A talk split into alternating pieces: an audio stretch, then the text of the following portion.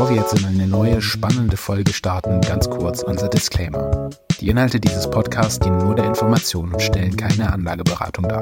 Investitionen bergen Risiken und es kann zum Verlust des eingesetzten Kapitals kommen. Für finanzielle Entscheidungen solltest du stets professionellen Rat einholen. Und nun geht's los mit der spannenden Folge des Du kannst Börse Podcasts. Du möchtest alle relevanten News rund um die Bullen und die Bären. Du möchtest über die aktuellen Geschehnisse an den Aktienmärkten Bescheid wissen und einfach über coole Aktientipps quatschen. Dann bist du hier genau richtig. Der Du kannst Börse Podcast mit Felix und Max. Hallo und herzlich willkommen zum Du kannst Börse Podcast. Schön, dass ihr in dieser Woche wieder eingeschaltet habt. Diese Woche haben wir uns ein etwas kontroverses Thema ausgesucht. Ihr seht es im Titel, ja, der DAX ist auf seinem Alltime high angekommen und wir haben uns die Frage gestellt, solltest du jetzt überhaupt noch deutsche Aktien kaufen? Kann man überhaupt noch deutsche Aktien kaufen? Und dieser Frage werden wir uns in dieser Folge Schritt für Schritt annähern und äh, gucken einmal, was da so als Fazit rauskommt.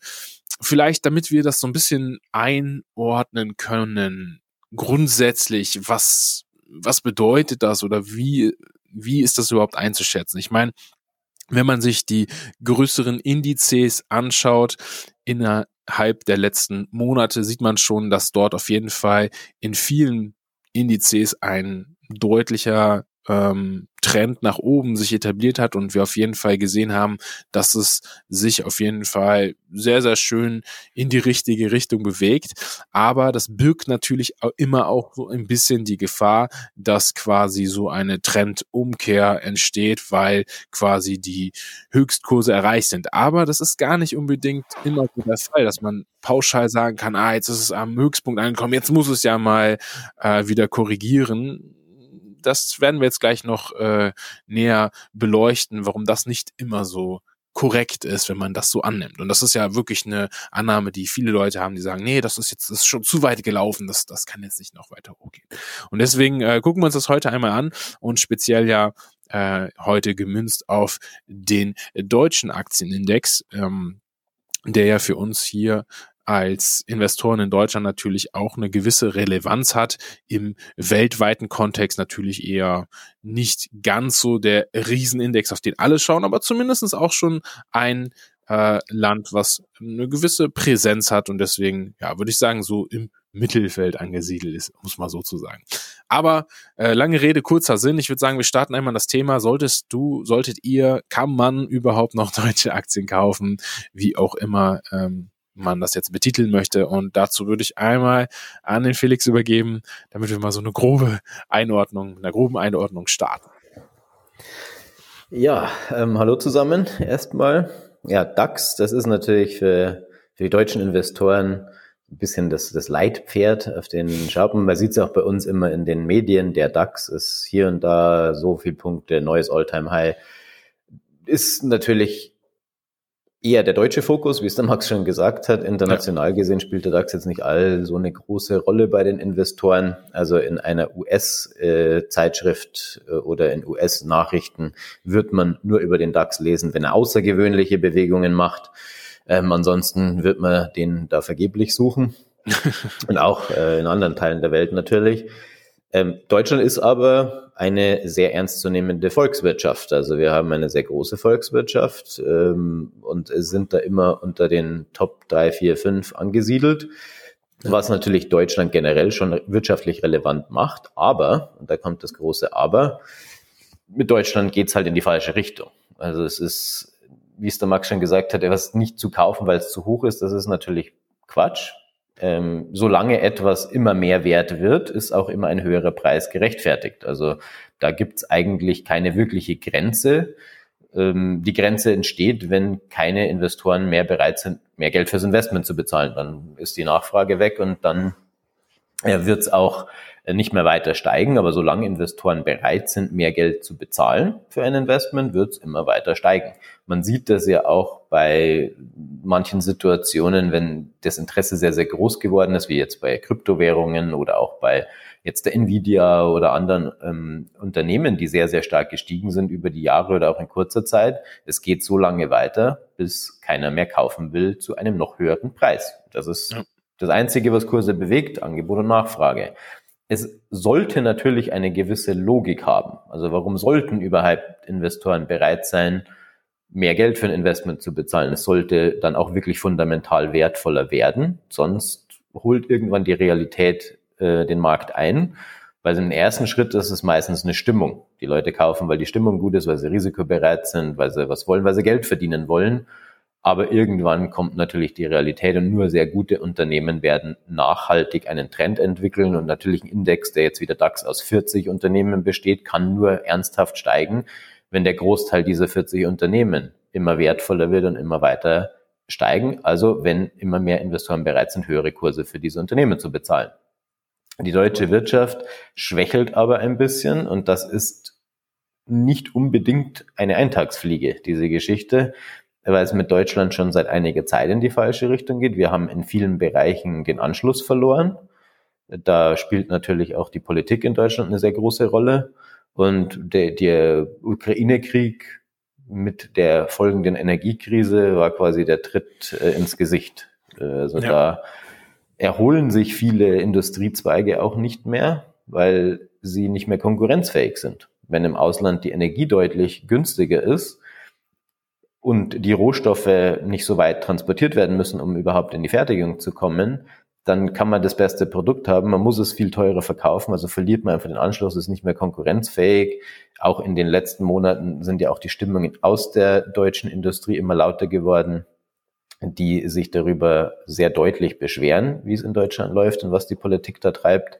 Und natürlich ist es in Deutschland auch nicht unbedingt das Land, das äh, Gründer und Startups und Innovationen wirklich fördert. Ja, das ja. ist in anderen Ländern auch leichter. Es ist generell ein europäisches Problem und deswegen wandern ja auch so viele Technologiekonzerne ins Ausland ab. Die könnten ja theoretisch in Europa bleiben. Hier gibt es ja auch das Know-how, aber es ist einfach nicht so leicht. Und äh, in so vielen Bereichen ist es die Bürokratie, die Regeln, das macht alles schwerer. Im internationalen Vergleich, wir sind ein Exportland, wir sind sehr abhängig äh, von anderen Ländern und das macht uns auch sehr vulnerabel.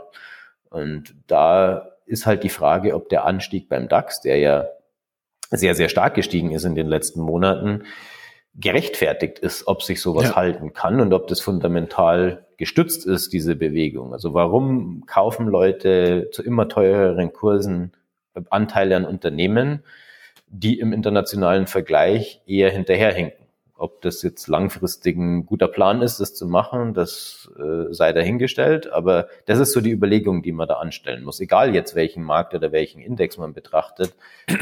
Wenn man jetzt einen langfristigen ETF-Sparplan im DAX hat, muss man sich ernsthaft Gedanken machen, möchte ich in ein Land investieren quasi, also in die Wirtschaft von einem Land, das eigentlich immer schwächer wird. Und wenn sich da nicht schnell was grundlegend ändert, ist es ja auch ein Prozess, der immer weitergeht. Und das ist jetzt kein Wachstumsprozess, sondern das ist ein Prozess, der sehr viele Unternehmen ernsthaft gefährdet.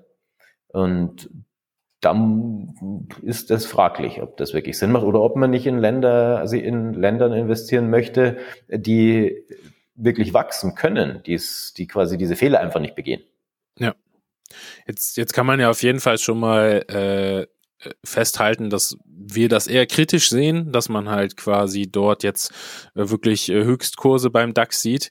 Wenn man sich jetzt die Unternehmen im DAX selber anschaut, würdest du denn sagen, dass da aktuell noch Unternehmen dabei sind, die ein gewisses Potenzial haben oder ist dieser hm, Höchstkurs jetzt auch wirklich quasi vorerst mal die die Grenze und wir werden jetzt wieder eine, eine Korrektur sehen?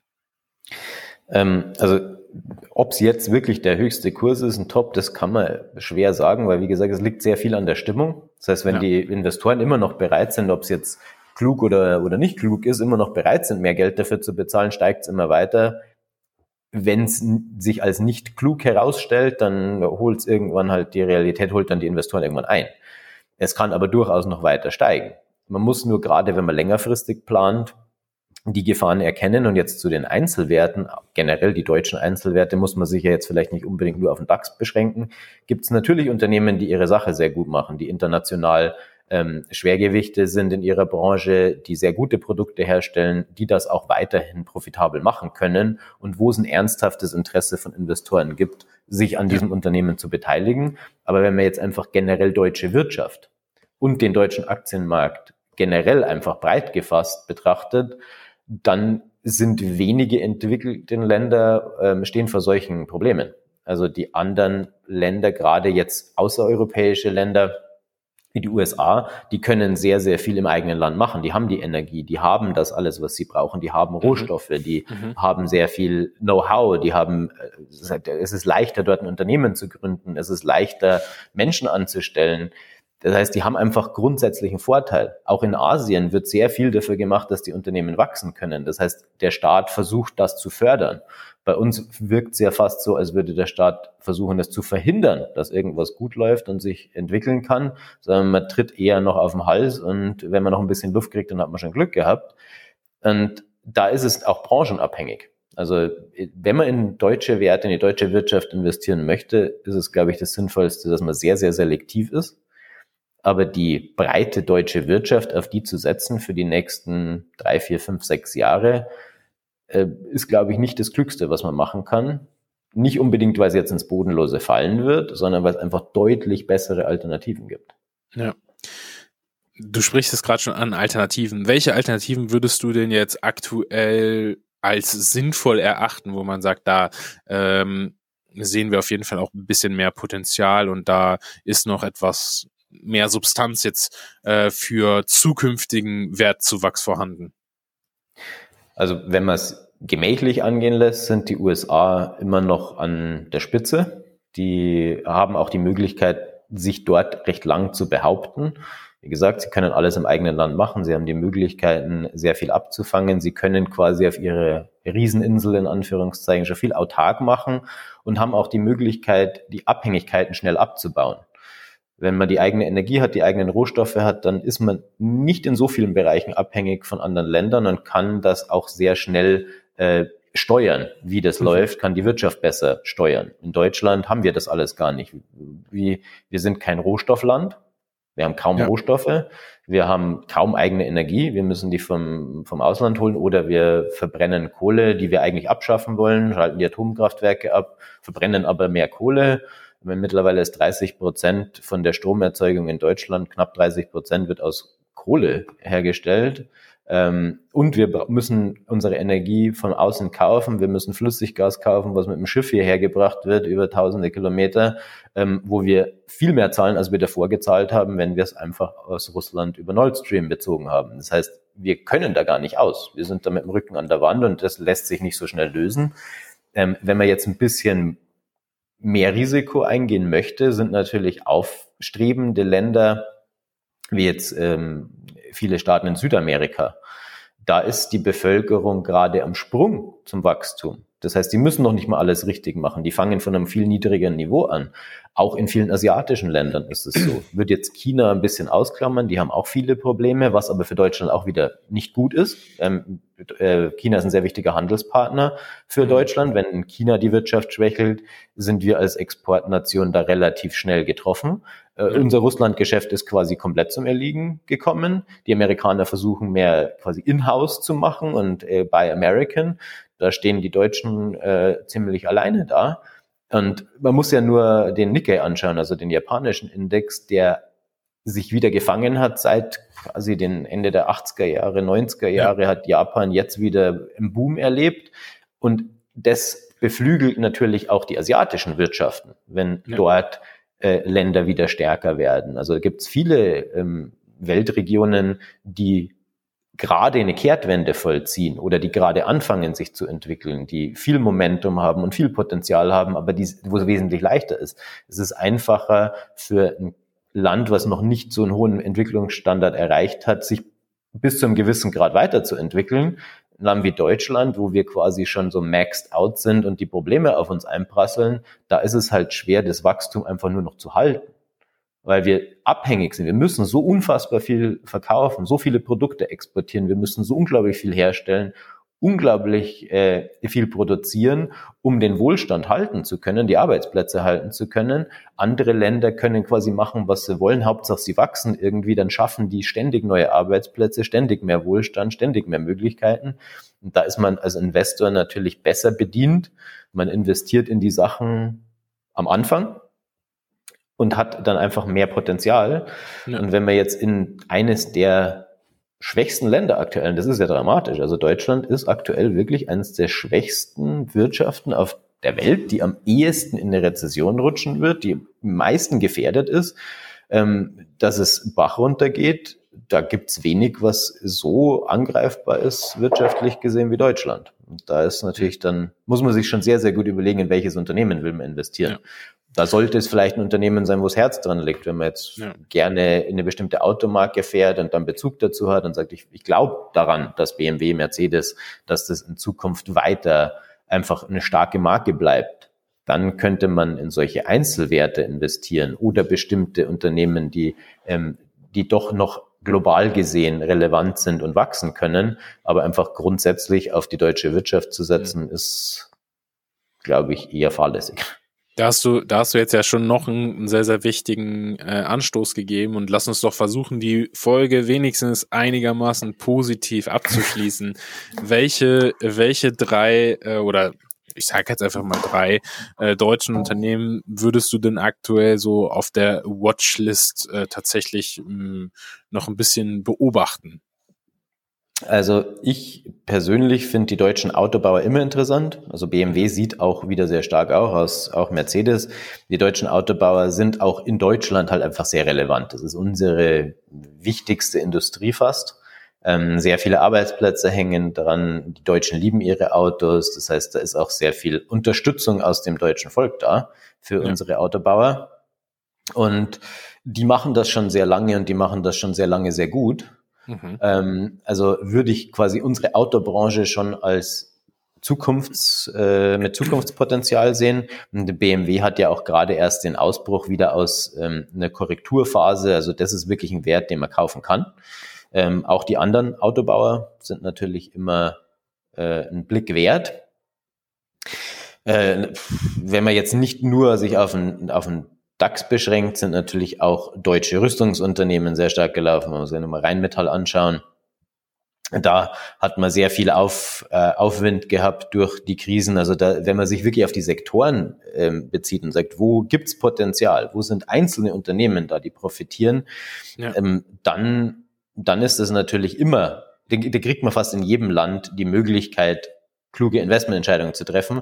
Andererseits, wenn man sich dann sowas anschaut wie Bayer, Bayer AG, die ja quasi einfach ins Bodenlose fällt. Ja. Das ist ja nicht ein Einzelfall. Das heißt, man hat ja viele Bayers in, unter den deutschen Aktiengesellschaften, die einfach nicht ohne Grund in den Boden geprügelt werden, weil sie einfach nichts mehr reißen und äh, wie man in Bayern sagt. Und da ist es halt dann irgendwann schwer zu argumentieren, warum sollte ich denn mehr Geld für ein Investment bezahlen von einem Unternehmen, was immer weniger wert wird, äh, was fast kein, keine Möglichkeit mehr hat zu, äh, zu drehen. Und das Gleiche sieht man ja dann auch bei, bei Unternehmen wie, wie Thyssen.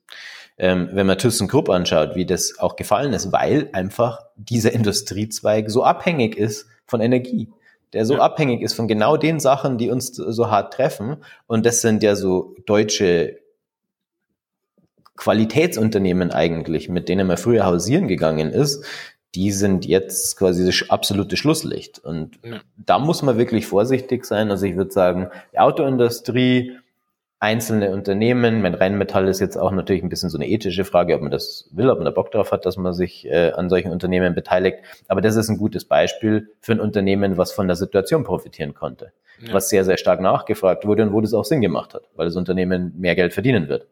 Also da würde ich sagen, schaut einfach auf die Einzelwerte, schaut euch den Sektor an und kauft nicht, also das funktioniert oft und da sind die Leute, das ist vielleicht das wichtigste Takeaway für heute, ähm, die meisten kaufen die Sachen, weil sie billig geworden sind. Weil sie es gewohnt sind, weil sie so konditioniert wurden in den letzten Jahren, buy the dip, buy the dip, buy the dip, es fällt, jetzt kaufe ich es, jetzt ist es ein, ein Schnäppchen quasi ach, Bayer ist jetzt so tief, Schnapper, da springe ich jetzt drauf und ThyssenKrupp, hast du gesehen, ist, äh, hat's halbiert, da kaufe ich jetzt ein. Ihr müsst immer überlegen, ob es einen Grund gibt, warum etwas so stark fällt. Also nicht die Sachen kaufen, weil sie günstig sind, die können noch weiterfallen oder sie bleiben einfach da unten. Wenn nämlich ein Unternehmen den Anschluss wirklich verloren hat, gerade ein sehr großes Unternehmen, dann ist es unglaublich schwer, das wieder aufzuholen. Die sind nicht flexibel, die können nicht äh, über Nacht alles ändern. Die sind starr und viel zu groß, um sich schnell anpassen zu können. Äh, denen bleibt dann oft nichts anderes übrig, als massenhaft Leute zu entlassen und sind dann noch weniger in der Lage, irgendwie mitzuspielen. Also da, die schaufeln sich viele ihr eigenes Grab, aber es ist nicht ihre Schuld. Und das ist ja das Dramatische, dass es die Unternehmen eigentlich nichts falsch machen, sondern ja. das ist halt die, die ganze Situation. Und es gibt ähm, gibt ja immer wieder, immer wieder Werte, die tatsächlich auch Sinn machen. Mein Deutsche Telekom zum Beispiel. Unternehmen, was ja viele negativ in Erinnerung haben. Äh, wer in den 90ern schon investiert hat, der kann sich vielleicht auch an die Fernsehwerbung erinnern. Da ja. gab es ja tatsächlich Fernsehwerbungen, die einen quasi dazu verleitet haben, Telekom-Aktien zu kaufen, was ja schon äh, eigentlich ein, äh, ein bisschen ein Witz ist. Heute würde man das nicht mehr machen. Aber auch bei der Telekom hat sich wieder was verbessert gehabt. Das hat sich im Aktienkurs wieder gespiegelt. Die hatten zwar immer wieder gemischte Earnings, aber es war zwischendrin trotzdem so halbwegs in Ordnung. Und die hatten Potenzial und konnten das ausschöpfen und nutzen.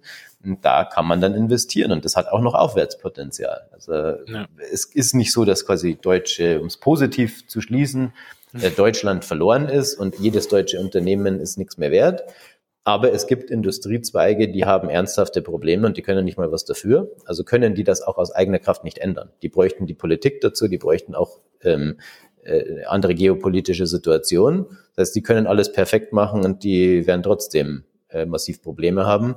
Aber es gibt natürlich immer Unternehmen, die von der Situation trotzdem profitieren können oder die in einem Industriezweig oder in der Branche tätig sind, die nicht von den aktuellen Krisen betroffen ist.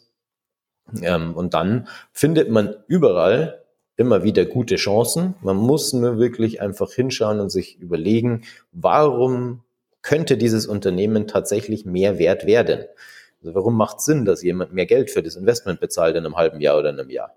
Weil das Unternehmen stärker und äh, profitabler wird. Nur dann macht es Sinn.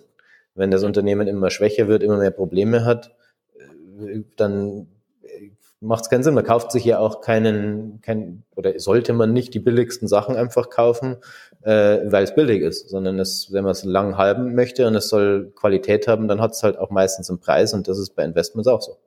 Ja. Das ist so ein schönes Fazit. Also wir merken uns auf jeden Fall, die deutsche Wirtschaft ist nicht komplett platt. Ihr braucht jetzt nicht in Panik zu verfallen.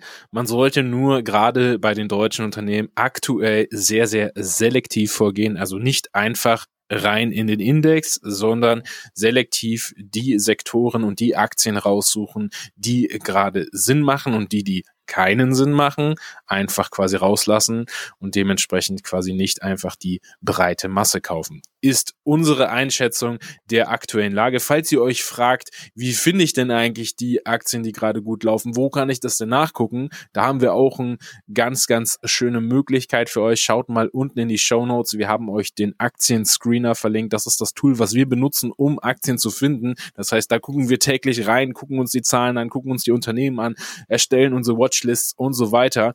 Und dementsprechend können wir euch das nur wärmstens empfehlen. Also schaut einfach mal unten in die Show Notes. Ihr könnt das da einmal kostenlos für 30 Tage lang testen, wenn ihr da Bock drauf habt. Und damit würde ich diese heutige Folge schließen. Ich hoffe, ähm, ihr habt trotzdem weiterhin Lust am Investieren und vielleicht machen wir es einfach mal so, Felix, dass wir uns in der nächsten, einer der nächsten Folgen einmal die genaue Gegenseite anschauen, beispielsweise den amerikanischen Aktienmarkt, um mal zu gucken, wie sieht's da denn eigentlich aus? Was sind da für Aktien, die ganz spannend sind? Und dann haben wir so ein bisschen so Gegenpolspieler. Das ist doch eine coole Idee. So viel sei schon mal angeteasert. und ja, wir schließen das für heute, wünschen euch natürlich ein schönes Wochenende und äh, ja, macht es gut, bleibt gesund und bis zur nächsten Woche. Ciao. Bis bald. Ciao.